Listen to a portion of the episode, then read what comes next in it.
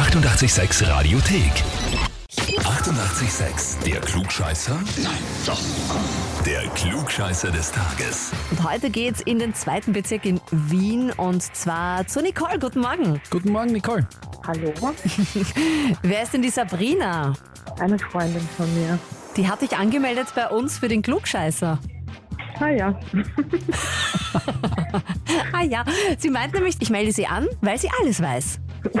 okay. Ist das jetzt ein, du glaubst immer, du weißt alles oder ist es tatsächlich so?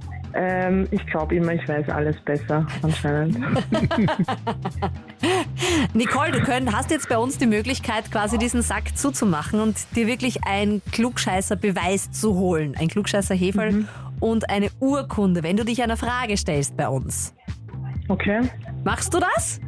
Ja, Sehr schön. Nicole, heute ist 27. Juli. Siebenschläfertag in Finnland.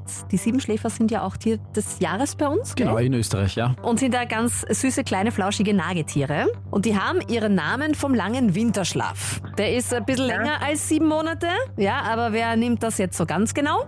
Jedenfalls wachen sie Anfang Mai dann wieder auf und unter gewissen Umständen haben die Männchen im Frühjahr deutlich vergrößerte Hoden.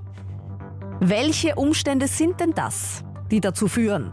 Entweder A, wenn das Nahrungsangebot im Herbst gut sein wird, B, wenn sie in der Nähe eines Weibchens Winterschlaf gehalten haben oder C, wenn sie sich im Vorjahr besonders früh gepaart haben. Also quasi die Paarung schon sehr lang her ist. C. Nein, B bitte. Also quasi, wenn es in der Nähe des Weibchens Winterschlaf gehalten haben und Genau. das führt dann dazu, dass sich da halt was regt und okay, alles klar. Äh, bist du sicher? Na.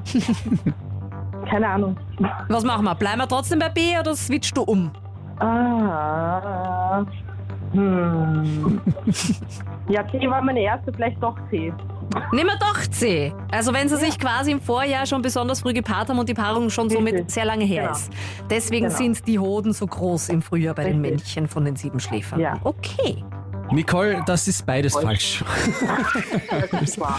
Tatsächlich ist es so, dass das mit dem Nahrungsangebot im Herbst zu tun hat.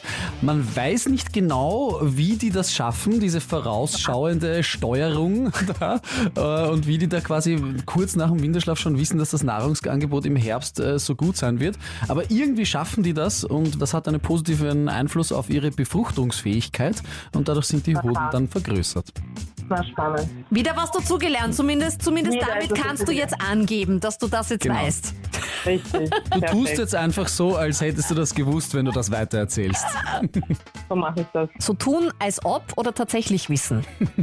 Ganz egal, was ihr da so bei euch im Umfeld habt, her mit den Klugscheißern, anmelden, radio 886.at. Die 88,6 Radiothek. Jederzeit abrufbar auf radio886.at. 88,6. Eighty-eight, sex.